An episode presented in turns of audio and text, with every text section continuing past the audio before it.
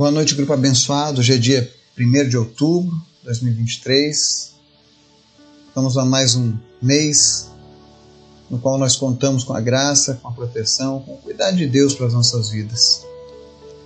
E neste domingo, início de semana, eu quero que a gente apresente a Deus a semana que teremos, que a gente possa colocar diante dele, apresentar diante dele para que a nossa semana seja uma semana de vitórias. Amém? Hoje eu quero falar um pouco sobre Filipenses capítulo 2. Nós vamos ler dos versos 5 ao 11. Vamos ver um pouco sobre algumas atitudes do servo de Deus e algumas coisas que nós precisamos compreender acerca dessa palavra. Mas antes da gente começar o estudo de hoje, eu quero convidar você para a gente estar orando, intercedendo. Não cesse de orar. Nós precisamos perseverar. Amém?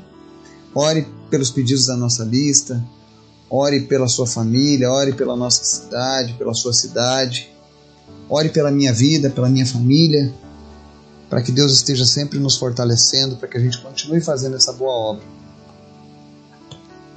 Vamos orar? Obrigado, Jesus, porque o Senhor é bom. A tua misericórdia dura para sempre, é o que diz a tua palavra. E por isso eu te louvo, eu me alegro em ti.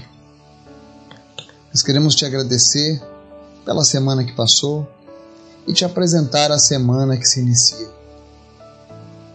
Nós colocamos diante de Ti nossas necessidades, nossas dificuldades, pedimos Espírito Santo, nos ajuda a nos tornarmos parecidos com o nosso Mestre. Nós queremos nos parecer contigo, Jesus, para que esse mundo possa olhar para nós e assim ter um encontro contigo. Por isso eu te apresento as pessoas que estão conosco nesse momento orando, ouvindo.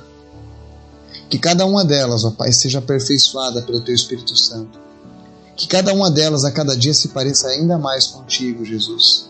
E que elas possam cumprir cada um dos propósitos que o Senhor tem colocado nos seus corações. Obrigado, Jesus, por cada vida que o Senhor tem acrescentado a este grupo. Obrigado por cada família que tem sido alcançada por essas mensagens. É a tua graça, é a tua bondade. Te apresento aqueles que estão cansados, sobrecarregados, que eles sejam aliviados pelo Senhor. Aqueles que estão tristes e abatidos, que recebam ânimo e alegria do Senhor e os que estão enfermos, que o Senhor esteja trazendo cura nesse momento. Eu te apresento em especial a vida da minha avó, Maria. Eu repreendo, Deus, a hérnia de disco e todos os problemas de coluna que ela tem tido, as dores, que elas cessem no nome de Jesus e que ela seja, meu Deus, curada, que ela tenha, Deus, a sua coluna restaurada no nome de Jesus, Pai. Espírito Santo, Visita ela e tira toda a dor, toda a inflamação, todo o inchaço, tudo aquilo que não vem do Senhor na vida dela. Que ela receba a tua cura, Pai, no nome de Jesus. Te apresento também, Jesus, a vida do Marcelo. Nós continuamos orando e nós cremos que o Senhor vai dar a vitória para ele. Em nome de Jesus, que todo câncer deixe ele, que todas as dores que ele tem sentido cessem e que ele possa receber a cura no nome de Jesus.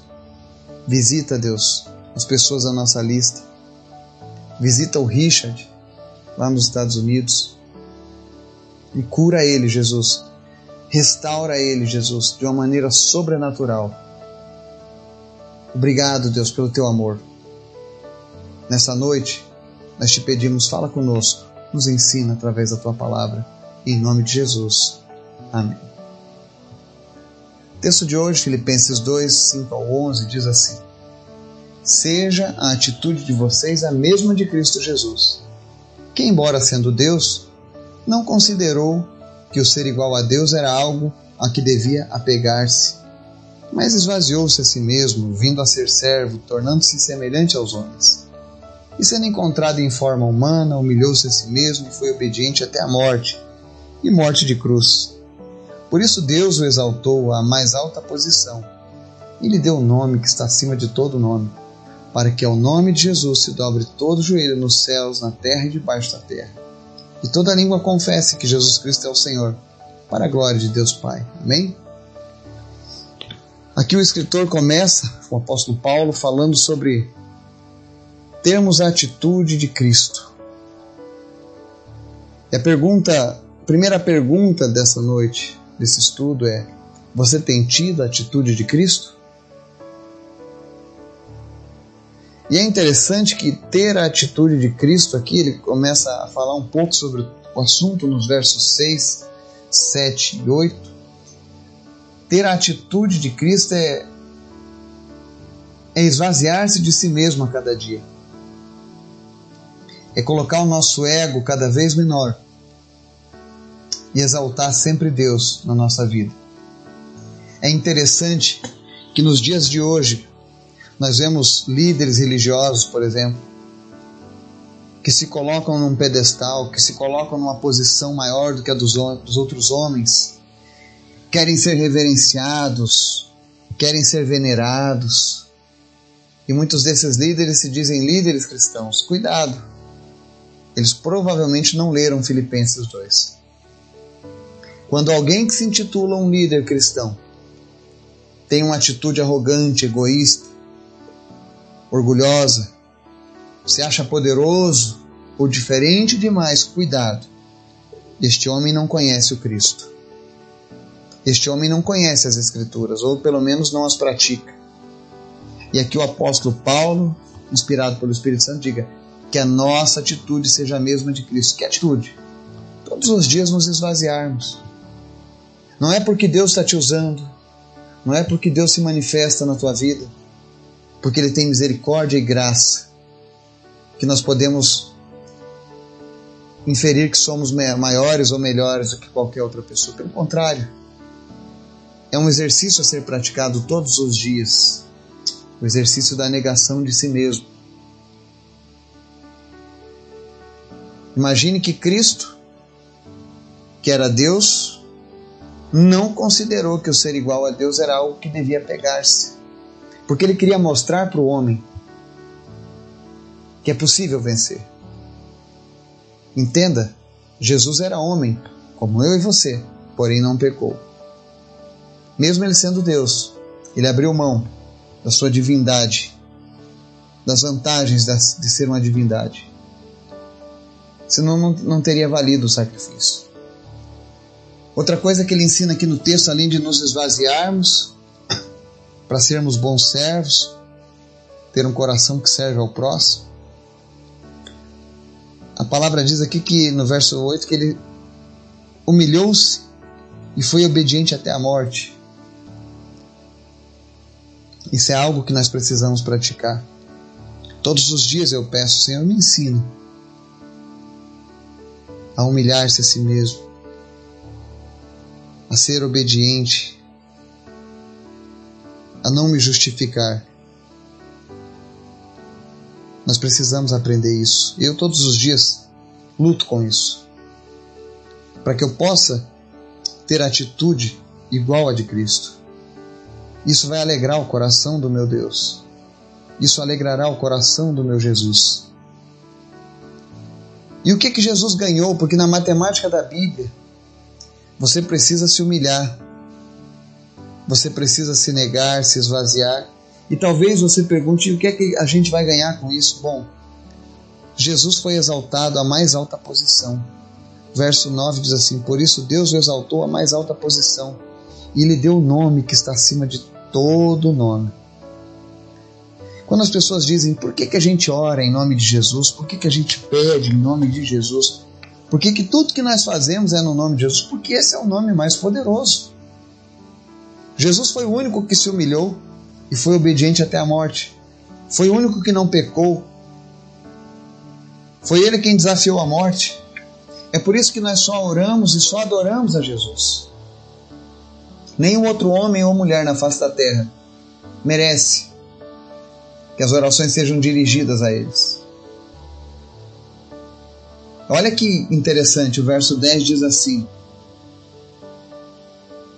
Vamos ler do 9. Por isso Deus o exaltou à mais alta posição e lhe deu o nome que está acima de todo nome, para que ao nome de Jesus se dobre todo o joelho, nos céus, na terra e debaixo da terra. Olha só que interessante.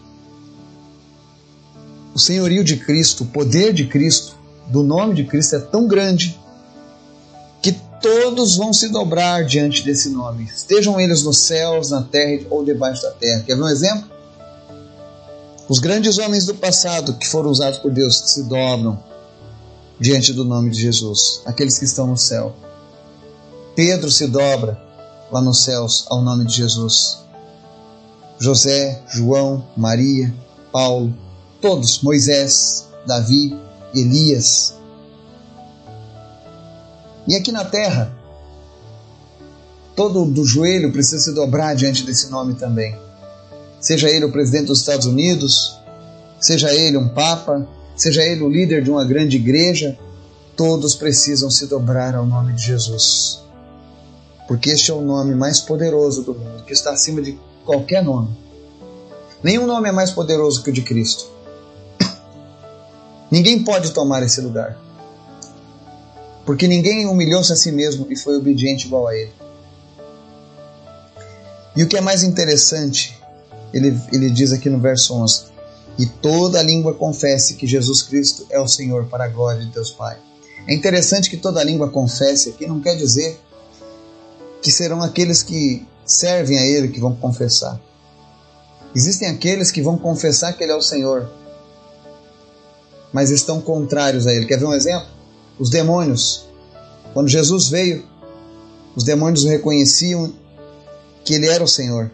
Eles confessavam que Ele era o Senhor.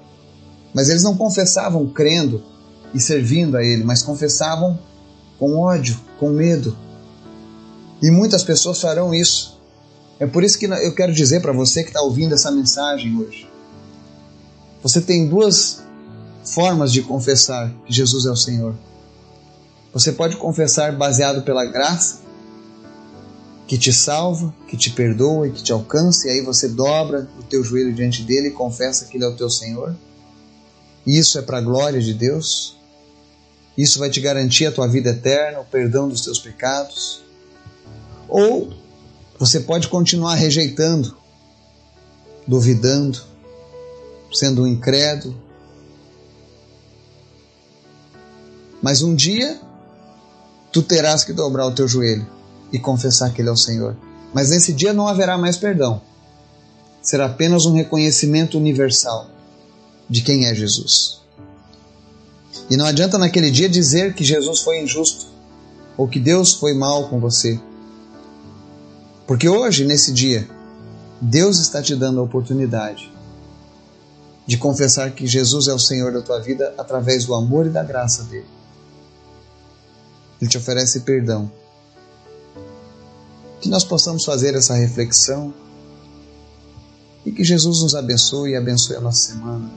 Que todos tenham uma semana abençoada, no nome de Jesus Cristo. Amém.